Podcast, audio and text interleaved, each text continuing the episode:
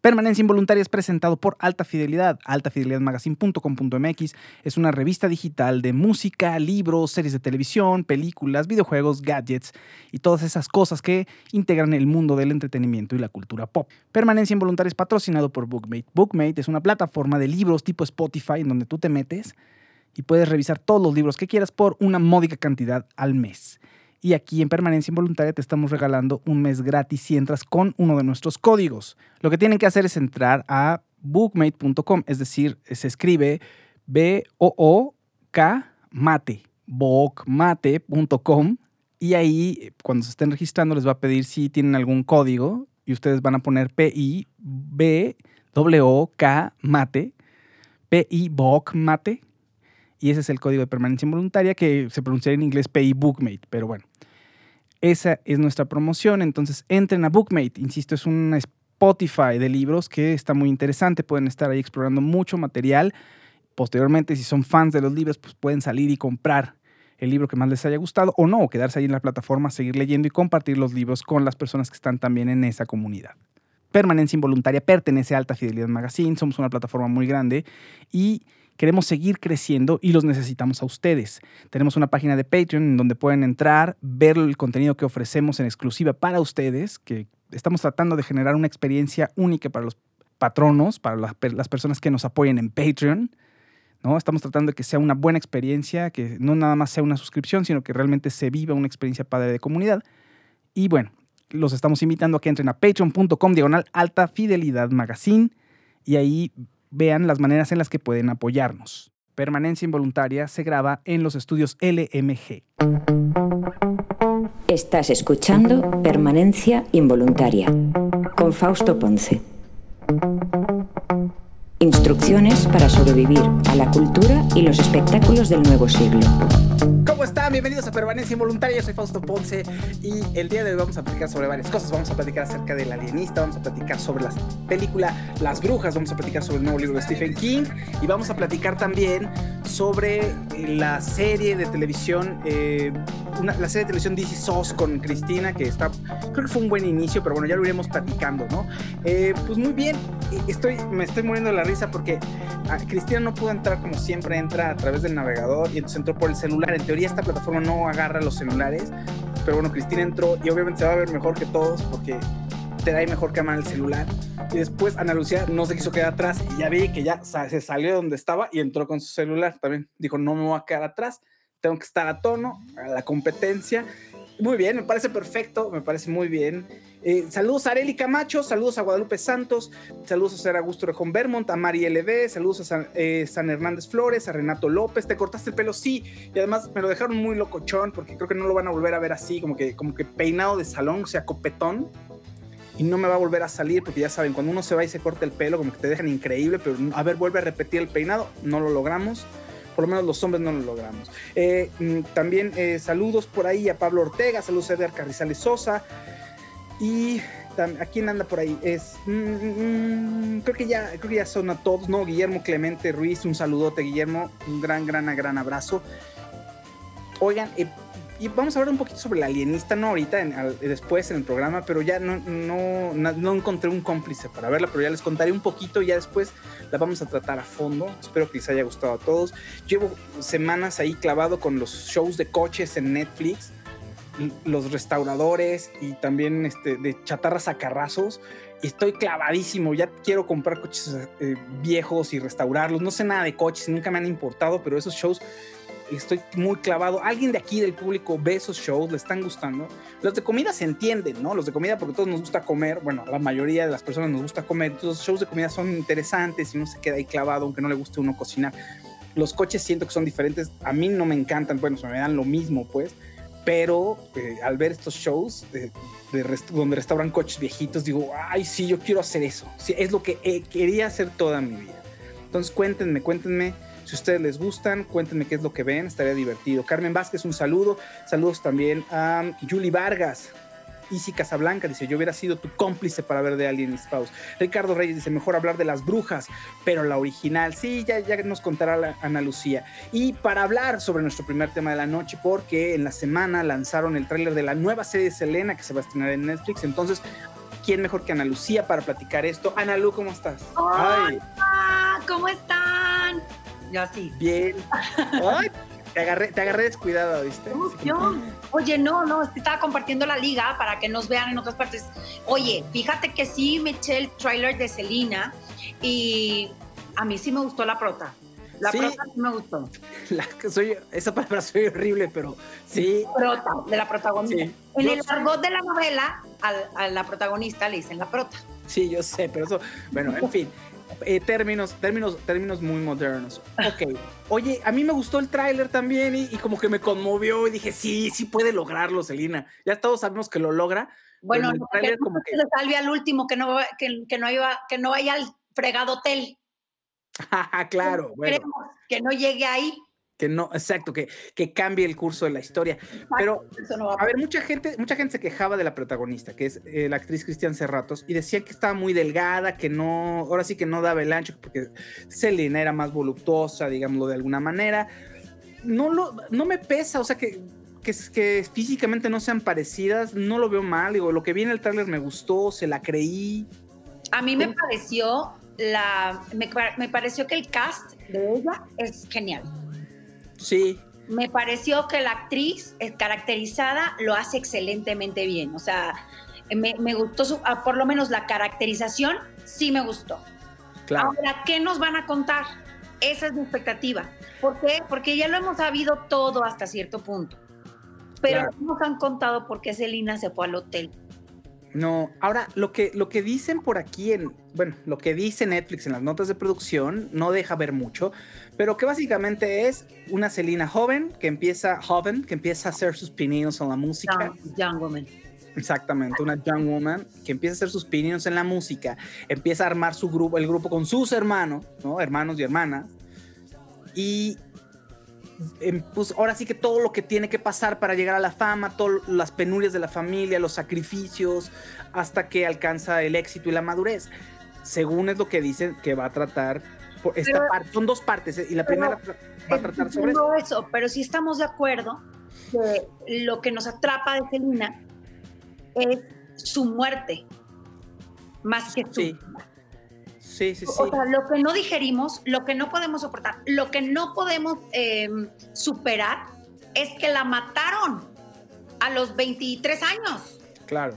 ¿No? Y cómo se murió de una manera aparte tan absurda porque la hieren y entonces sale corriendo y entonces pide ayuda y entonces nadie le ayuda a tiempo. O sea, se murió de una manera absurda, de una manera absurda. ¿Y qué hacía Celina en ese hotel? Todavía no sabemos cómo. Si la señora te robó, te estafó, te mintió y todo lo, o sea, todas las cosas que te hizo pasar y todo lo que tú le, le cachaste, ¿por qué vas a ese hotel? ¿No? O sea, eso es lo que, lo que todavía tenemos em, la duda, toda la gente que, que, que, seguimos de algún modo la carrera de Celina. Yo ya les he dicho que yo soy de Monterrey. Bueno, el Tex-Mex en Monterrey pegó antes que en el resto de la República. Entonces nosotros ya conocíamos a Celina y yo para cuando murió yo ya estaba esperando este su último disco, yo ya lo estaba esperando y aquí como que se hizo un revuelo en el resto de la República, pero como que todavía Celina apenas como que, oye, la chica que se murió traía buena música, mira, escucha. En Monterrey ya era un caos, o sea, ya para donde pisaba Celina ya, ya era impresionante. Y conforme avanzó ese año de su muerte, Celina se volvió un fenómeno internacional, porque la verdad es que el Tex-Mex lo inventaron ellos. Esa es la verdad. Celina y los Dinos, que era Ivy Quintanilla y todo, eh, Pida Estudillo y toda esa gente que hasta hoy sigue tocando este, pues, la música que inventaron con Celina. Entonces, creo que contarnos la historia de Celina, por un lado musical, y del abordaje musical sí va a ser interesante. O sea, si ustedes supieran la mezcla de culturas que tuvieron que suceder para que naciera el Tex-Mex, es interesantísimo. Cómo ellos lo descubren y cómo fabrican ese sonido. Y cómo Selena, que era una artista fenomenal, y que aparte que era una artista fenomenal, era una cantante excepcional, tan joven y tan talentosa, tan buena cantante siendo ella tan joven. Yo no me imagino 10 años más que hubiera sido Selena a los 33. Eso te, hubiera, eso te quería decir, como cantante, técnicamente la prueba, sí, fenomenal. Impresionante.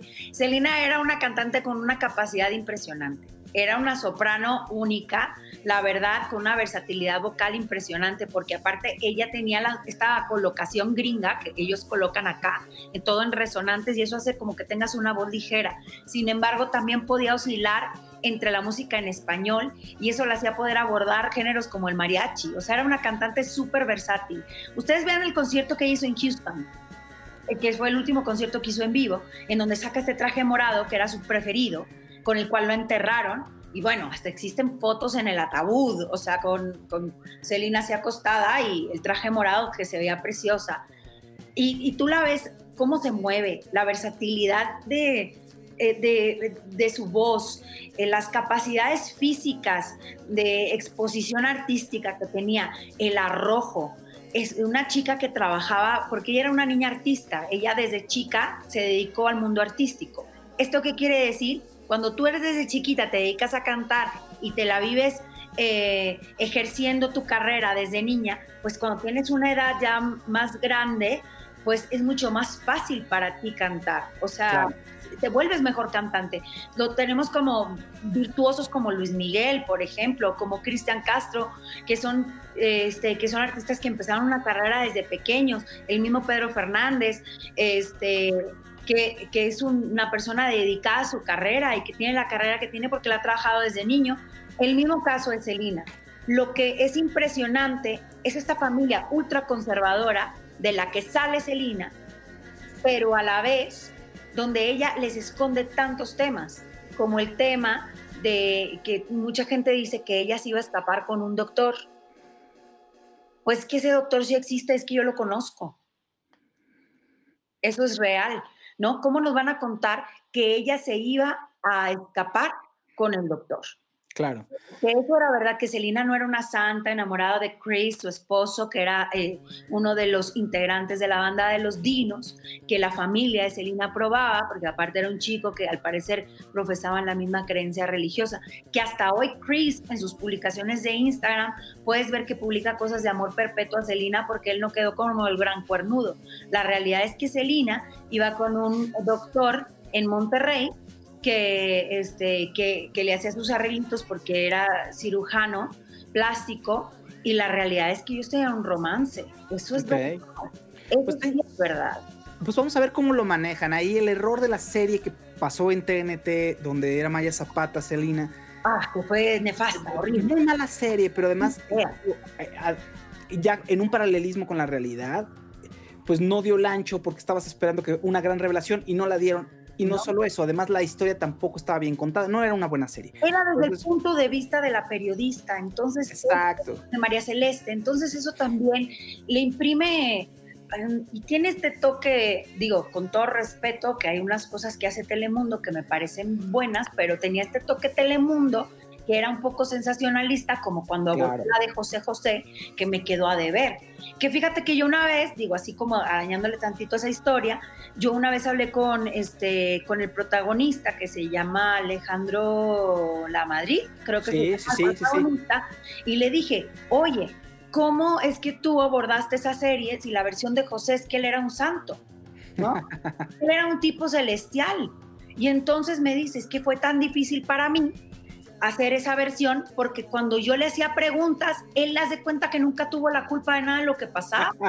O sea, realmente su visión es que él era un santo. Claro. ¿no? Y es muy difícil hacer este tipo de historias santificando al protagonista. Lo Sobre mismo todo- pasó con, con la de Menudo. Sí, bueno. El Gardenias es un santo. Es el problema. Y bueno, y la de Bronco también, o sea. No, mm, bueno, no. O sea, o sea, ahí. eh, eh, los niños héroes se quedaron sonsos, ¿no? No, José Guadalupe, jo- dijo Lupe de Bronco, perdón, Lupe de Bronco ahí, el pobre, es, o sea, es bueno, bueno, bueno, bueno, bueno, Bueno. bueno, bueno, bueno, y, y no, la- le pasa, o sea, hasta los perros lo, lo pisotean un perro, ¿no? Este, Sí, pasa el perro y hasta quieres que, oye, ese perro, que lo maten porque de verdad, que porque le hace eso a mi Lupe, Sí.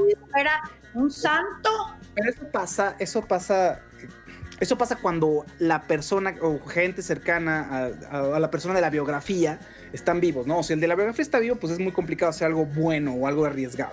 Y si también hay gente, familiares metidos ahí dentro, también se vuelve muy complicado. la del, la del mismo Luis Miguel, la de mismo Luis Miguel, que tiene sus, que, que es una historia pues que no está totalmente bien contada porque es desde, la, desde el punto de vista de Luis Miguel, en donde él es un pobre bueno, que todo lo que le pasa, que todo fueron todo fue Ahí. su entorno.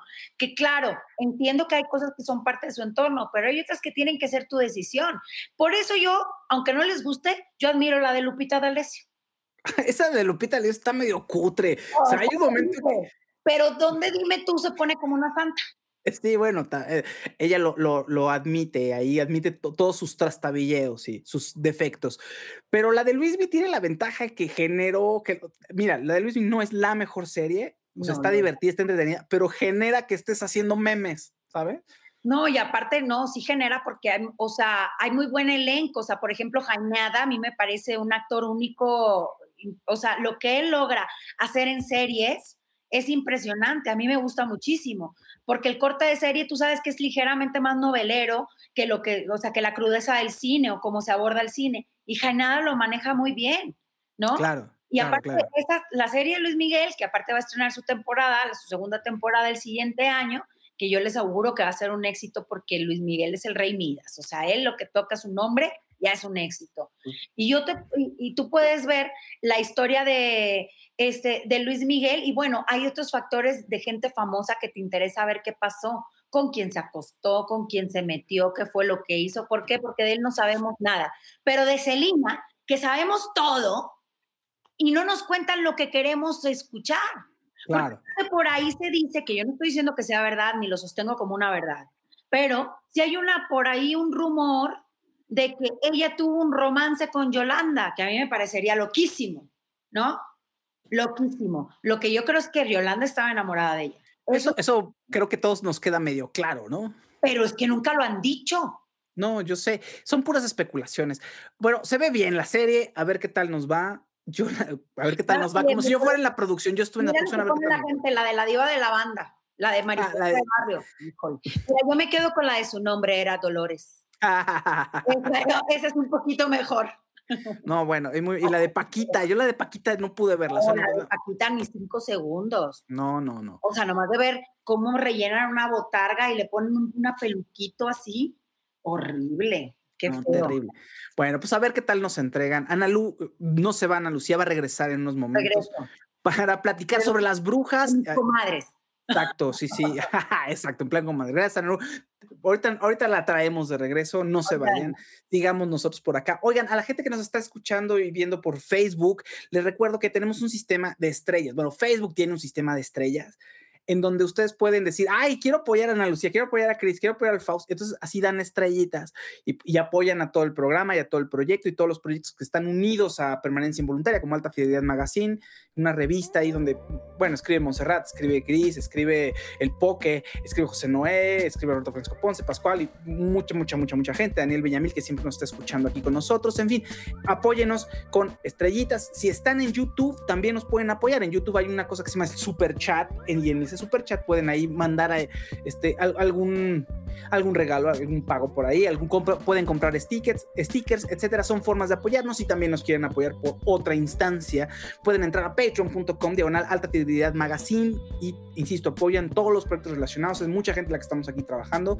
y estamos creciendo y queremos su apoyo y estamos con ustedes y les damos cosas bien bonitas y les damos, nos brindamos a ustedes y yo ya me corté el pelo, fíjense, miren cómo me quedó el copetín, que no lo voy a volver a repetir, mañana no me va a salir así paradito. Tan bonito. Muy bien. Eh, estamos con nosotros, eh, Cristina Lee. Cris, ¿cómo estás? ¿Qué onda, Faust? Aquí calando el teléfono a ver si no, si pensé no se va o algo. Pensé que no lo lograbas, ¿eh? Yo también, porque hace ratito que empezó Analu a platicar, se me trabó todo aquí, dije, no, entonces por eso Fausto decía que no servía, pero bueno, esperemos que todo. La plataforma, la plataforma que usamos me avisa que no es muy estable en plataformas de teléfono celular, pero bueno, vamos a ver cómo nos va. Eh, gracias por estar, Chris. El tema que vamos a tratar con Chris en este momento es la nueva novela de Stephen King que se llama La sangre manda. Ah, tienes un Stephen King, un Funko ahí de Stephen King. Sí. Claro que nada ah. más, oye, nada más tengo tres, el otro es el de Buffy la Casa de Vampiros, así que a menos que quieran hablar de eso, se me acabaron los Funkos. Muy bien, Buffy, me, me agrada, fíjate. me agrada esa Buffy. Fíjate, es una, bueno, perdón, ya, sigue, sigue, sigue, sigue, sigue. Cuéntame, cuéntame, La Sangre Manda, la nueva novela de Stephen King, cuéntame, cuéntanos de qué va y todo lo que todo lo que tengas que declarar al respecto. Bueno, justamente como dices, vamos a hablar de su última novela. Y hace unos meses, en una entrevista que Stephen Colbert le hizo a Stephen King, le preguntó con cuál de sus personajes no le gustaría estar en cuarentena. Entre esos personajes, eh, así inmediato dijo Annie Wilkins. En segundo, Jack Torrance. Digo, tiene lógica, ¿verdad? Claro, claro, claro. Híjole, a mí la enfermera me, me da mucho miedo, fíjate. A mí también. Yo, yo creo que yo prefiero estar con todos los fantasmas del Overlook antes que, antes que con Annie Wilkins. Hasta con, con el payaso, fíjate. Hasta con Pennywise prefiero que con la enfermera. Sí, la verdad que sí, esa mujer es bastante escalofriante. Perdón, Chris, síguele, sí. Bueno, por el otro lado, un personaje que él dijo que. Ay, te trabaste, fíjense. Cree que con ella. Pues ¿Era Holly quién, perdón? Gibney. Ajá, ok, sigue, perdón, Chris, es que a mí te me trabas igual la gente. Ok. Sigue, tú sigue. Bueno, mira, Holly Gibney es un personaje que ya ha participado en varias novelas de Stephen King. Ha estado en la trilogía de Big Hot, que es serie la pueden ver en Stars Play. También eh, protagoniza lo que es El Visitante, que fue una serie que vimos hace poco por HBO. Sí. Y ahora ah, vuelve a aparecer en esta nueva historia.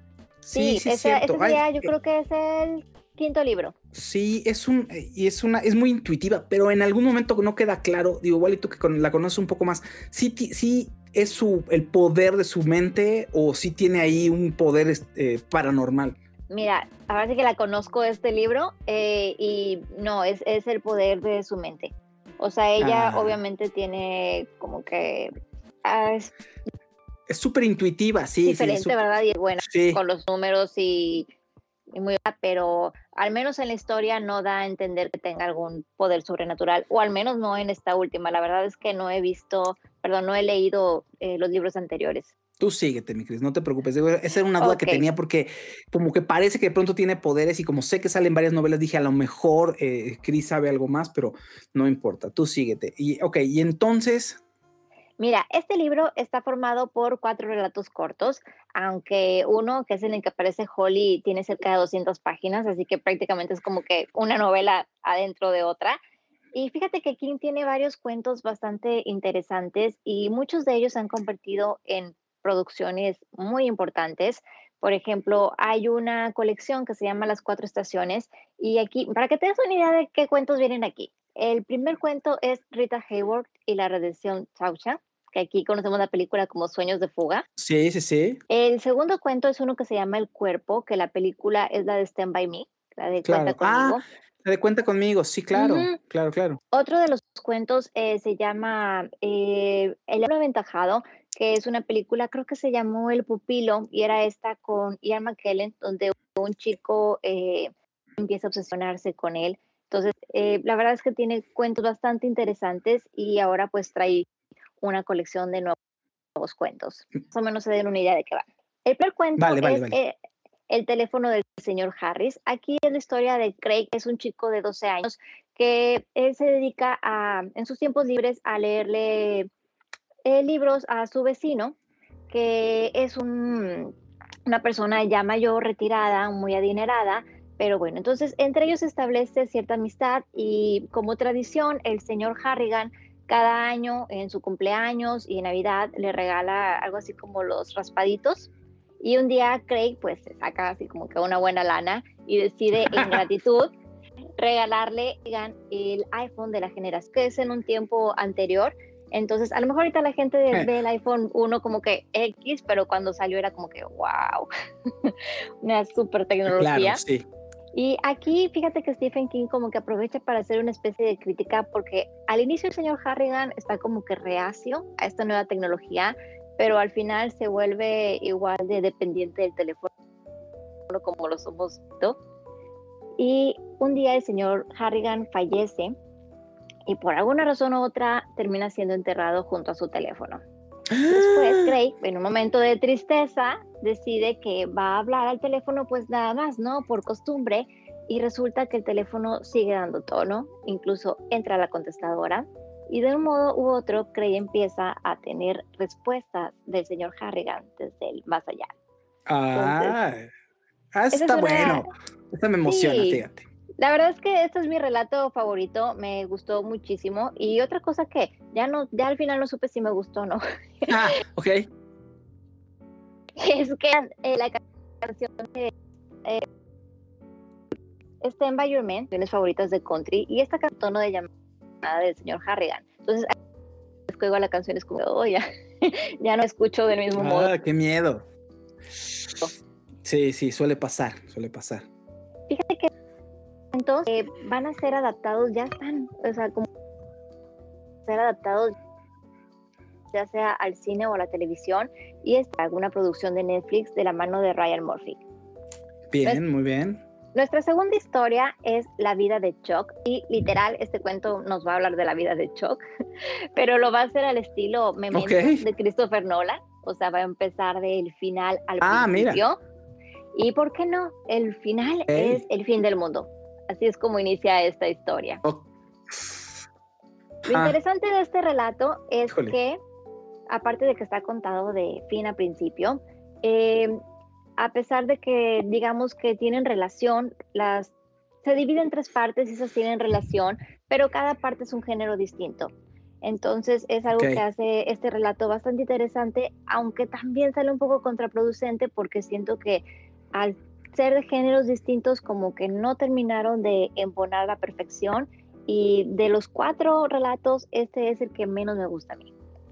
Oye, nada más paréntesis, dice Daniel Villamil, aquí nos escribe, dice, a King nunca le han gustado los celulares, por eso escribió eh, Cell, en el que todos se vuelven eh, seres parecidos a los zombies por una llamada telefónica. Mira, ese dato está interesante.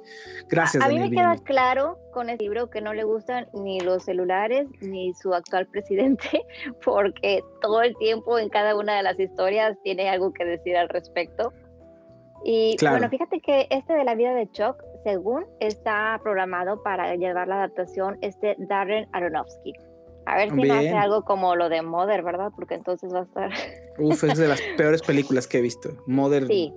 Perdón, Mother y La Fuente de Aronofsky. No sabes cómo las. O, sea, no, no puedo con esas dos. No, yo, yo salí de Mother y, es, como, es que no sé qué acabo de ver. O sea, no tengo la menor idea. Como que entiendo algunas cosas, pero el 85% no. Pero bueno, nuestro tercer libro, bueno, tercera historia, pero es la que te digo que tiene como 200 páginas, es la que le da el título a esta colección y es La Sangre Manda. Fíjate que hay un dicho periodístico o editorial que tú has de saber, Fausto, porque ahora sí que es tu mero mole, en inglés, que dice, if it bleeds, it leads. sí. Sí, sí, sí, sí, sí, sí, lo había escuchado. Aquí en México es, eh, culturas diferentes periodísticas, pero sí, sí lo había escuchado.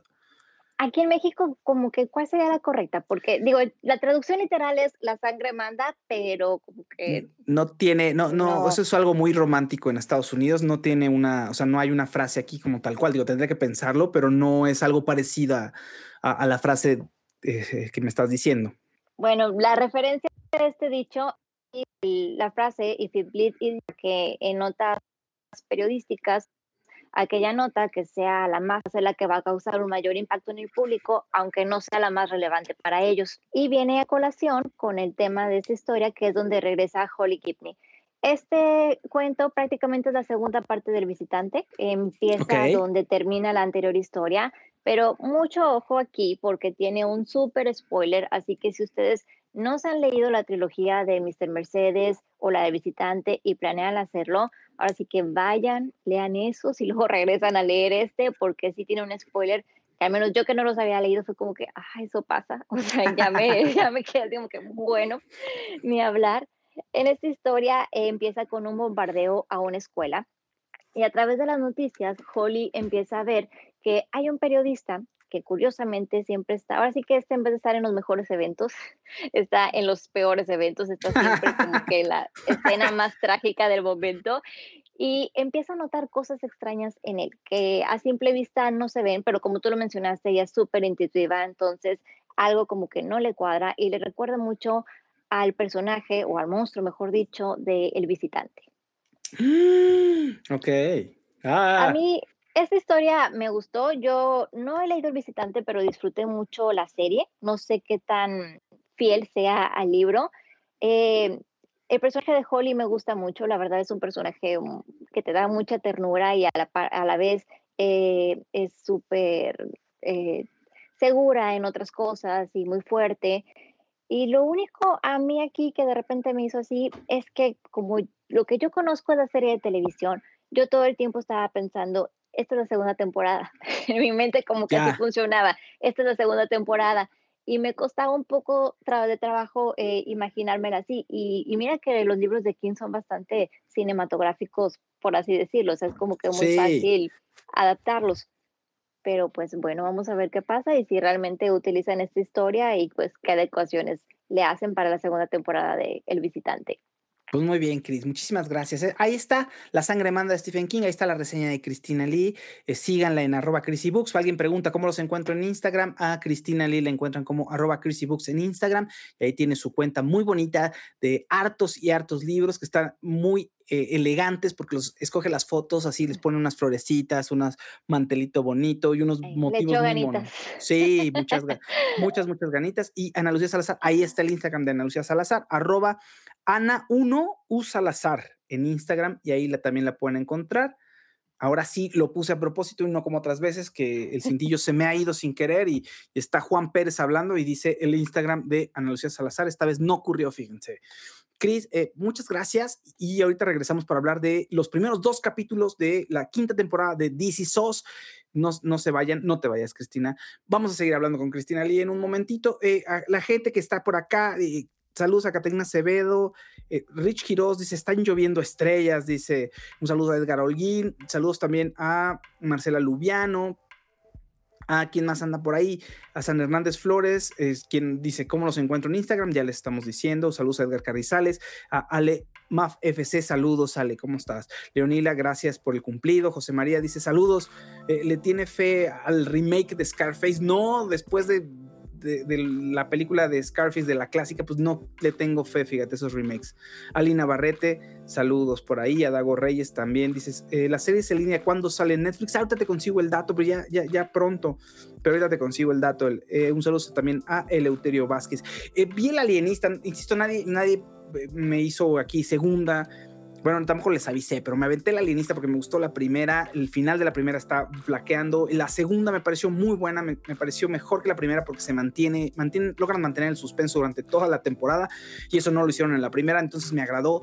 Me agradó también la manera en que se desarrolla el personaje el personaje de, de, la detective, que es un gran personaje de Dakota Fanning, de verdad, increíble, se vuelve una detective, o sea, eh, ahora sí que hecha y derecha, eh, le compite a cualquiera y eso está, está muy bonito, tiene que luchar en un mundo de hombres y a todos, miren, lo logra, o sea, olímpicamente logra triunfar y es el personaje que más crece porque el personaje de Laszlo Chrysler, del alienista, ¿no? que es el, el personaje que da título a la serie, está un poquito desdibujado esta vez. No, no mal, o sea, no, no en ese sentido, sino como que está él resolviendo otras cosas y la serie nos lo presenta de otras maneras. Entonces, el personaje principal es eh, Dakota Fanning y bueno, véanla, es terrible la serie. A mí me llega mucho cuando empiezan a hablar sobre asesinatos de niños y en la serie ocurre eso. O sea, hay una, un asesino que está robándose a los niños y, los termina asesinando. Entonces tienen que descubrir qué es lo que está pasando. En fin, bueno, vale la pena ver The Alienist esta segunda temporada. Ya después platicaremos más a fondo. Y espero que haya una tercera temporada. A ver qué tal a ver qué tal les funciona Netflix y a ver si nos la, nos la entregan. La serie está escrita, bueno, la novela está, basada en una novela de Caleb Carr, también si le quieren echar un ojo. Esta novela, ahorita les digo, ahorita les digo, ahorita que hable con Lucía Salazar, este, les digo cómo se llama la novela de la cual está basada el alienista, porque son dos novedades, es el alienista y es una, una primera parte y una secuela y eh, les digo ahorita de, qué trata, perdón, les digo el nombre más bien. Bueno, pues muy bien. Y ahora toca el turno de nuevo. Voy a traer de regreso a Ana Lucia Salazar para platicar acerca de uno de los estrenos fuertes del cine que en Estados Unidos pues, lo, mandaron a lo mandaron al, streaming, al servicio de streaming y mucha gente la pudo ver allá en Estados Unidos. Ana Lucia Salazar, como tiene sus contactazos ahí en Estados Unidos, bueno, pues también la pudo ver y, y la pudo ver antes que nadie, fíjense. Y Ana Lucía, ¿Cómo estás, Anlu, de nuevo? Eh, ¿Te gustó la película? Eh, ha tenido malas críticas, pero tú cuéntanos, ¿qué te pareció? Bueno, primero que nada quiero decirle a toda la gente que ahorita en este momento estoy en shock porque me metí al Twitter, porque ya ven que yo escribo aquí, les comparto la red de permanencia involuntaria y pues que me voy viendo que Ana Gabriel es trending topic. Y entonces yo de volado dije, no, no, no, ya se murió, güey. Entonces yo fui corriendo para ver qué eso me había pasado y es que la gente acaba de descubrir que la es simplemente amigos, Juan Ana Gabriel a Verónica Castro. Y entonces anda bien fuerte el Twitter. Anda bien fuerte el Twitter, pero bueno. Andan muy pesados. Hablando de brujas, mi amor. Regresemos a las brujas. Perdón, tuve un arranque de farándula. Ya lo sé. Yo soy farándula, pero es que ese chisme está muy bueno, la verdad. Está muy bueno. La gente y sus pesquisas. Qué fuerte el Twitter. Oye, pues quiero decirte que vi la versión de Anne Hathaway. ¿Y qué tal? Como tres veces. La vi como. Pero no fue porque me gustó, es que le gustó a mi hija. Ah, ok. Entonces mi hija me venía y me decía, ¿me puedes poner la, la película de las brujas? Y yo, ok, te pongo la película de las brujas. Y como yo tengo, fíjate, una vez tú y yo lo platicamos, Fausto, que los niños cuando tratan temas de terror a ellos les sirven como para enfrentar sus propios miedos. Me acuerdo bien que una vez tú me lo contaste por sí, unos de terror. Sí te acuerdas, pero tenemos, yo, la plática tiene cuatro años. Cuatro años. Y es, y es, es precisamente un libro del cual habló Cristina en el programa anterior o hace dos programas sobre un monstruo viene a verme. Exacto. Entonces, este, entonces a mí se me grabó muchísimo eso. Y cuando me descubrí que a mi hija le gustaban como los fantasmas y chalala, pues yo le di como carta abierta y nomás le explicaba, acuérdate que eso que estás viendo está en la tele, es una película, es una señora disfrazada. Y yo le empecé, y entonces ella fue perdiéndole esa, pues e, esa como el miedo, ¿no? Claro. Esta versión de las brujas, quiero decirles que pues está basada en una de 1990 y 90. sí, ahorita, ahorita, ahorita, ahorita recuerdo la fecha. Tú síguete, tú síguete. Bueno, entonces está basada en esa película magnífica de 1990, en donde había una convención de brujas y esas, y, esas brujas pues odiaban a los niños. Evidentemente es una película focalizada para niños. Este, y bueno, entonces estas brujas convertían en ratones en ratoncitos a los niños y este y, había un niño, ¿se acuerdan que era el niño el típico estereotipo del niño con sobrepeso que comía chocolates y las brujas se burlaban de él porque era un dragón? Así, o sea, aumentando el bullying para que vean los noventas, mi vida, los noventas. Para que se pregunten por qué ahora la generación de Mazapán está así, pues tienen toda la razón. Pero no, pero fíjate que, bueno, sí, síguele, síguele, porque no sé cuándo, la, está basada en un libro de Roald Dahl, pero no sé cuándo lo escribió él, entonces creo que, creo que eso ha sido siempre, fíjate que los, o sea, el espíritu de los noventas lleva muchos años replicándose, fíjate. Exacto, y, y aparte con réplicas, pues negativas, ¿no? o sea, no es como que la mejoran. Entonces, esta era impresionante cuando las brujas se quitaban la peluca y se quitaban la máscara, porque aparte se hacían así. Y había unas cuantas escenas muy icónicas, ¿no? Estaba esta bruja que era la bruja buena, que era como una bruja débil, este, que podía manejar un poco más fácil. Estaba esta historia del niño, ¿no? Este, aparte que era un niño tímido, que se hizo un niño determinante. Em, estaba esta historia de, eh, por ejemplo, este gag de la, de la mucama que pasa a recoger el cuarto y confunde el veneno para convertir a los niños en ratones con perfume y se lo pone y le sale pelo. Ah, sí, es cierto. ¿No? Había como diferentes rolling gags ahí interesantes dentro de la película. Cuando vemos la réplica, vemos, no vemos brujas, vemos como un cúmulo de mujeres con problemas eh, de, psiquiátricos, ¿no? O sea, brujas, pues se trata que son malas, son brujas y les quieren los niños y los detestan. Y entonces aquí nos hicieron como una construcción de las brujas que no existía en el primer cuento. Bueno, al menos que se hayan basado en el libro, pero las réplicas estuvieron muy mal. Que no que si tenían narices que se anchaban en 20 centímetros para oler niños y que, les ponían que las brujas no tenían los pies normales, que tenían una garra y que, o sea, cosas que en la primera película pues no te las explicaban, te, simplemente tú veías que se quitaban el guante y tenían garras. Sí, sí, sí. No, no necesitaba nadie decirte cómo era el cuento. Ya sabías. Ahora, nos metieron a fuerza la inclusión. O sea, el niño de la primera película era un rubito, muy chulo. Y este, la segunda película, pues ya era un negrito súper chulo también pero ya sabemos que lo hacen por la inclusión, ya sabemos que no lo hacen por, que no tiene coherencia, porque en la época que está reproducida esa película, el hecho de que una familia de negros se metiera en un eh, hotel de lujo era imposible. Era imposible para la época de la película. ¿Por qué? Porque el racismo estaba en su esplendor y las personas de, este, de raza negra pues sufrían muchísimo racismo, clasismo y nada más podían, pues no sé, eh, tener algunos puestos de este que, que, era muy difícil que tuvieran una vida tan acomodada como para quedarse en un hotel de cinco estrellas y de lujo como era el hotel a donde vinieron a llegar. Ahora, ¿cómo justificaron eso? No, pues que mi primo era el chef y se ganó unos grandes ah, premios. nos dejó. O sea, la justificación fue, o sea, basura, ¿no? La historia, nos explicaron cómo el niño se quedó huérfano. Entonces, esa historia estuvo, o sea, sí, pobrecito niño, o sea, no, está padre que se haya quedado huérfano, pero me queda claro que no necesitábamos que nos lo contaran porque en la primera estaba resumido. Claro, ya, ya, ya. Ya, ya entendíamos que vivía con la abuelita que se quedó huérfano. Entonces nos contaron la historia de la depresión, entonces no sé qué. Y luego la bruja no siempre convirtió a los niños en ratón. Nos quitaron este, eh, esta escena del cuadro que era tétrica, donde estaba la niña del cuadro. Mira, Fausto, deja de jugar mientras hablo.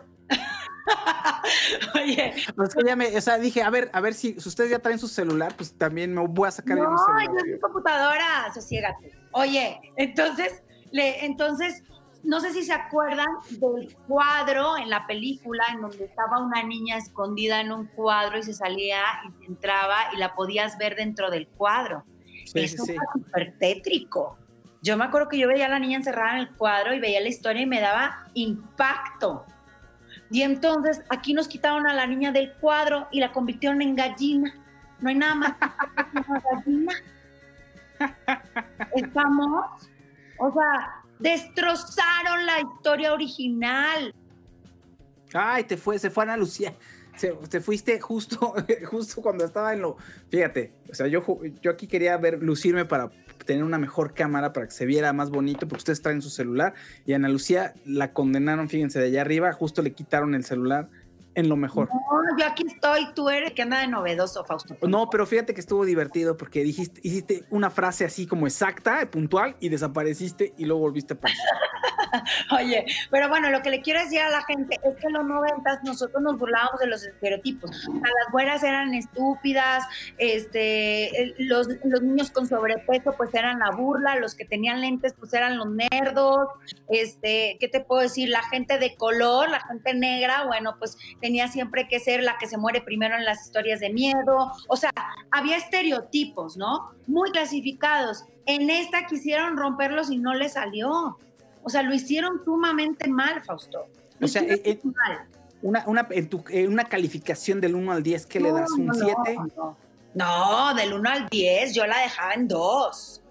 O sea, el final es desesperanzador. Si nosotros nos acordamos de la versión primera, la bruja que, que era como la débil se vuelve buena y entonces cuando los niños están hechos ratones, ella les devuelve su condición humana con una magia. Sí, sí, sí, sí. ¿no? Y entonces les da la oportunidad, después de haber hecho algo bueno, pues recobrar su condición humana. Y todavía le gritan, acuérdate de Bruce, para que vaya y al niño gordito, pues le regrese su condición humana. Ah, porque los papás les dijeron, es que este es tu hijo, y se lo pusieron así, dijo, ay, mi hijo es un ratón. Pero dice, amaron. Dice, pero lo amaron. Y en esta última película le dijeron, tu hijo es un ratón, y la señora se puso histérica y no quiso volver a saber de su hijo nunca más.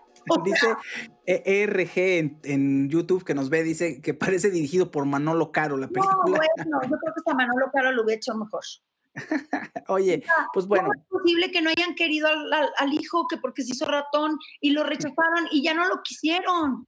Ya no lo quisieron. ¿Ustedes entienden eso? O sea, yo a mi hijo si lo vuelven ratón, pues igual lo agarro, ¿no? Pues, pues sí, le das sus besos, fíjate. Exacto, aunque te den las ratas. Pero es, y aparte Anne Hathaway, de verdad, yo nunca hubiera aceptado ese papel si hubiera hecho ese ridículo.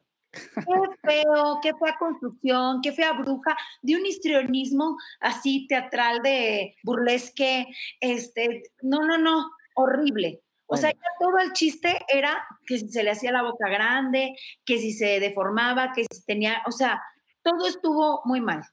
La verdad, Fausto, ya ponme a ver cosas buenas. Estoy pues ahí, sí, exacto. Lo bueno, lo bueno es que fue de tu, de, tu iniciativa, fíjate. Pero bueno, ahí está. Desafortunada la reseña de, bueno, no desafortunada la reseña, más bien el remake desafortunado. Mm, ha tenido muy malas críticas y Analu no discrepa con las malas críticas. Dice, sí, estoy con ellas. Ana, muchísimas gracias. No, muchísimas gracias a todos ustedes. Y ahora les voy a prometer que me voy a echar en Amazon Prime, este, bueno, en una de los canales de Amazon Prime, salió una serie que se llama, ahorita les voy a decir cómo se llama porque no me acuerdo bien, pero habla sobre Kit Ranier. Sí, de Bau, de Bau. Ajá, y está bonita, ajá, y entonces ya estoy buscando cómo verla, no se crean que todavía no, porque ya va en su segundo capítulo, me la voy a echar porque esa historia está Alguien, ¿eh? Leonila, Torres nos dijo ya que si le íbamos a platicar de ella, no todavía, la vamos a ver posteriormente. Sí, sí, sí hay que tratarla. No es una de las series importantes ahorita. Ana se viene buena y se viene que va a levantar. Oye, Ana Lu, muchísimas gracias. Nos vemos en el siguiente episodio. ¿eh? Bye, amigos. Bye.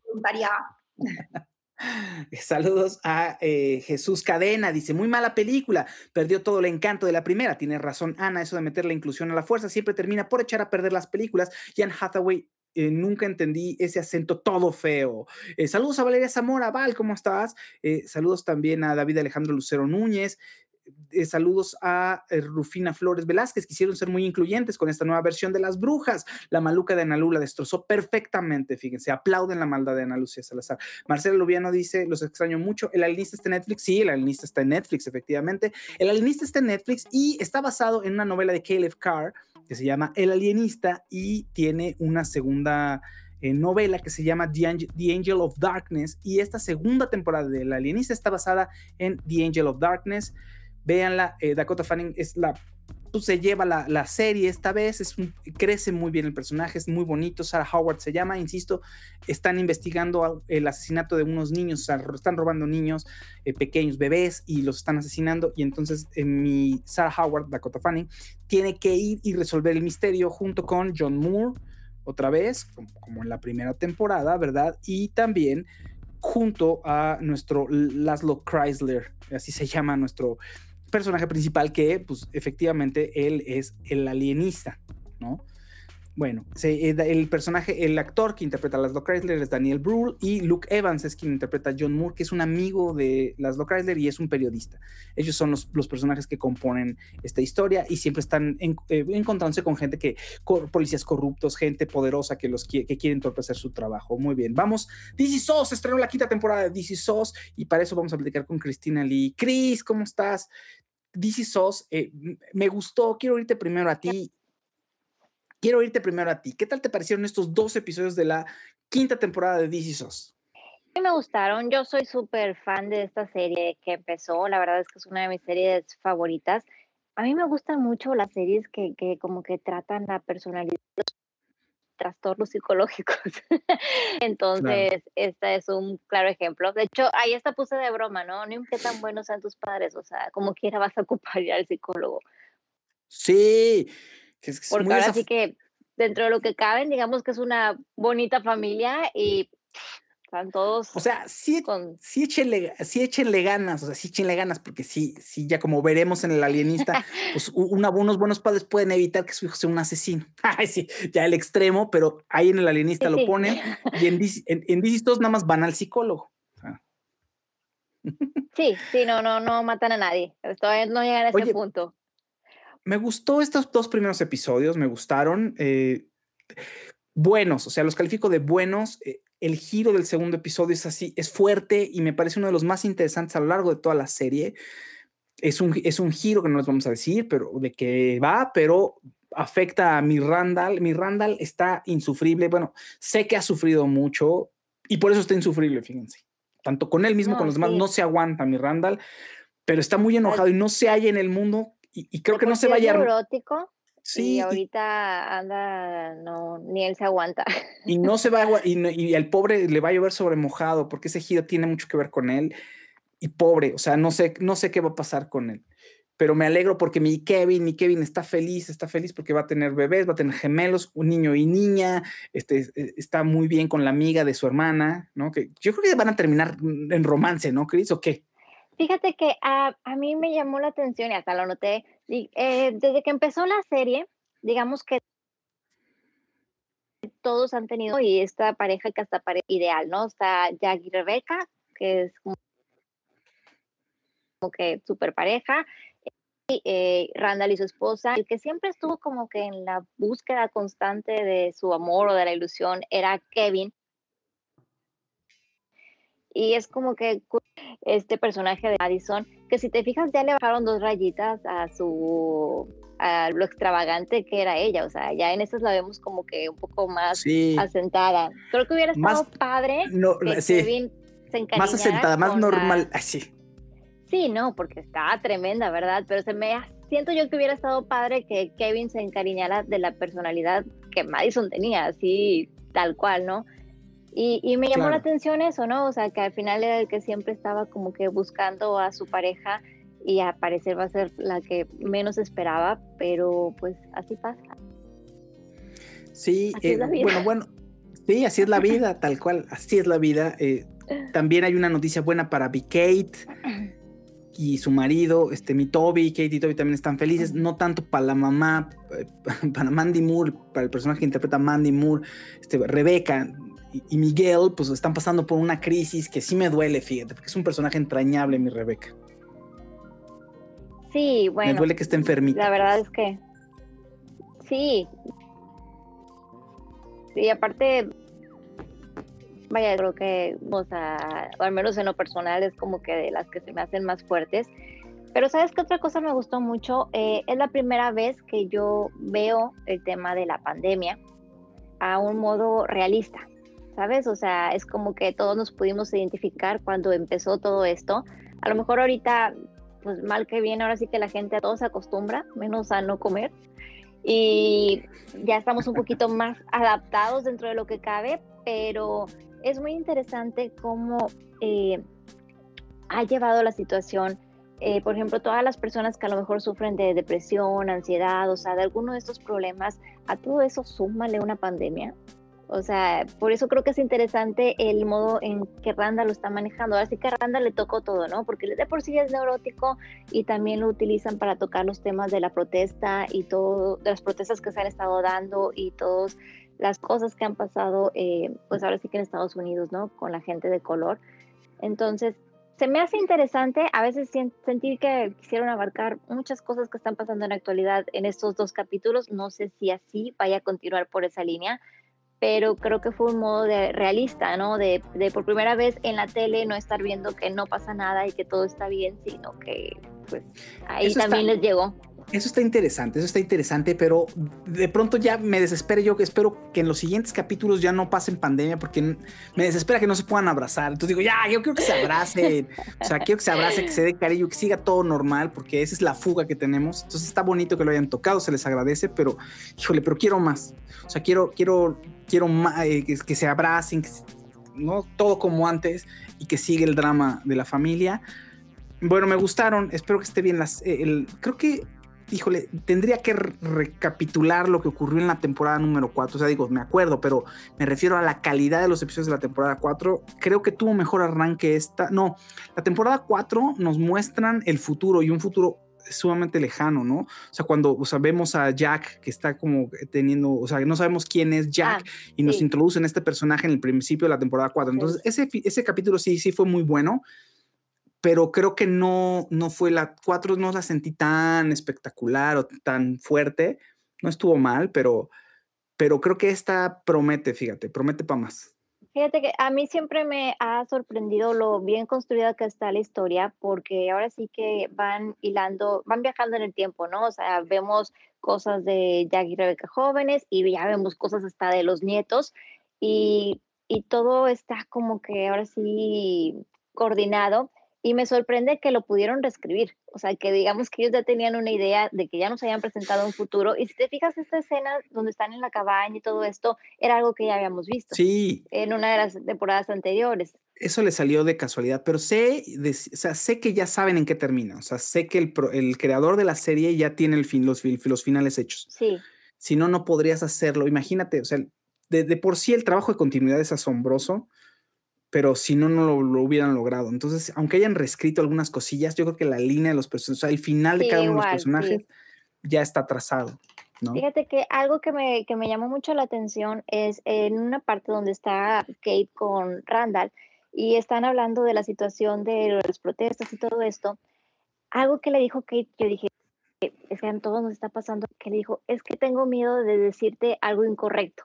Mm, ya, o claro. sea, donde ella quiere como que consolarlo, culparse o decir que entiende, pero el otro está tan furioso y tan cerrado, ¿verdad? Y que ella literal le dice, es que me da miedo decirte algo incorrecto y creo que actualmente todos estamos con el pendiente de si lo que estamos diciendo, expresando, entra en lo correcto o no lo correcto, nos vamos a meter en problemas, va a ser peor, no lo va a ser. Y me llamó la atención que, que lo mencionara. Claro. Sí, sí, digo, si hay algo de eso, nada más que, bueno, en Estados Unidos obviamente la tensión racial es, es o sea, no, no es comparable con, vamos, con lo que pueda pasar aquí, ¿no? Pero sí, sí, hay, una situación ahí interesante sobre el otro y sobre ser sensibles a, a, lo que el otro está sintiendo, ¿no? Buena, ah, digo, entiendo la problemática desde el punto de vista humano, pues, de, de, de la que vive mi Randall, pero siento muy enojadón o sea, lo siento muy cerrado, está enojado con el mundo y, le va bien, tiene todo, tiene una bonita familia, tiene todo y hay algo de él que no encaja. Bueno, además de la parte social, obviamente, que es el tema racial que es evidente, ¿no? Pero, pero mi Randall trae algo que tiene que sacar y espero que, que espero que pueda sanarlo porque tiene bonita familia, fíjate, o sea, eh, familia de, no tanto su familia eh, nuclear como la familia sí, extendida. Sí, pues ahora sí que va arrastrando varias cosas que, que nos han dejado ver, tanto en el tema neurótico ¿no? y de ansiedad, como el hecho de que a él le ha costado eh, el trabajo, el sentido de pertenencia, porque al final de cuentas es adoptado y aparte es de una referente al resto de su familia. Como que todo esto ha venido a explotar en lo actual, pero pues ahí nos dejan con un cliffhanger bastante bueno al final del episodio, así que a ver qué pasa. Ah, Vamos a ver qué pasa. Cris, muchísimas gracias. ¿Algo más que quieras agregar? No, nada, sería todo. Es una gran serie, eh, mis favoritas y nada más. Síganme en mis redes, arroba CrisyBooks. Arroba CrisyBooks. Cristina Lee, muchísimas gracias. Sigan a Cristina, arroba CrisyBooks en Instagram. También sigan a Ana Lucía Salazar. Y ahorita les pongo el Instagram de Ana Lucía, Ana Lucía Salazar, que es Ana1 Usalazar. La pueden seguir ahí en su Instagram también muy bonito, muy movido ese Instagram también. El de Cristina, obviamente también, pues, o sea, Cristina se dedica a fotografiar libros y hablar de libros y hacer reseñas de libros. En su Instagram le quedan muy bonitas las fotos, de verdad espectaculares, hace lucir los libros de una manera increíble y ahí nos da un norte para los amantes de la lectura. Mi Ana Lucía Salazar es más polémica y, más, eh, más apasionada en su Instagram y es ella, o sea, es ella misma, es su personalidad y su día a día, entonces síganla también. Eh, por favor. Muchas gracias a todos los que estuvieron aquí en la transmisión.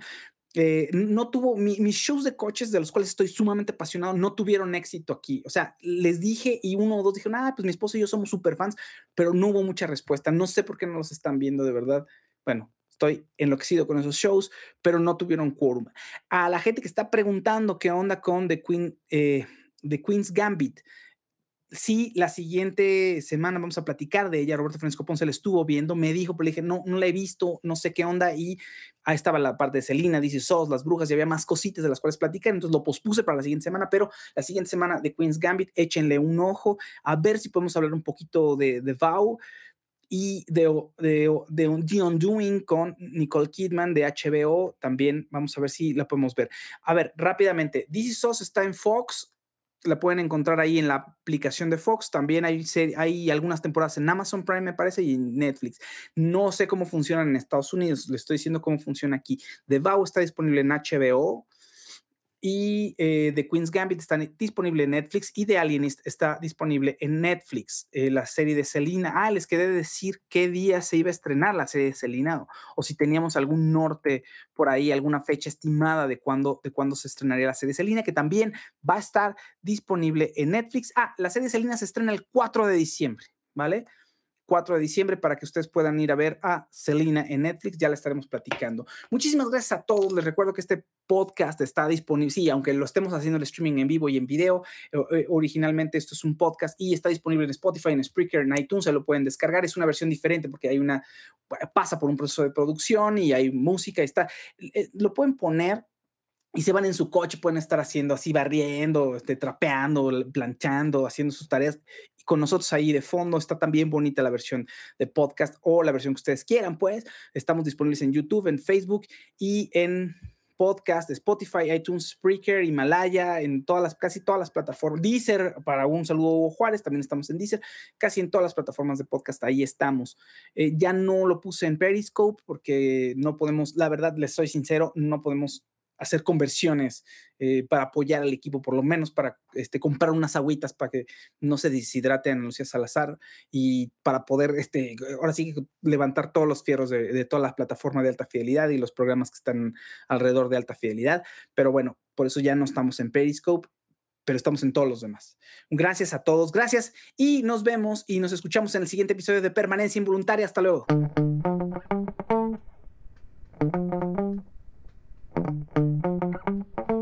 La edición de audio corre a cargo de Outlaws, Outlaws Creative Sounds. Si quieren hacer un podcast o musicalizar contenido multimedia, sonorizar una película o una obra de teatro o hacer un jingle, entren a outlaws.com.mx.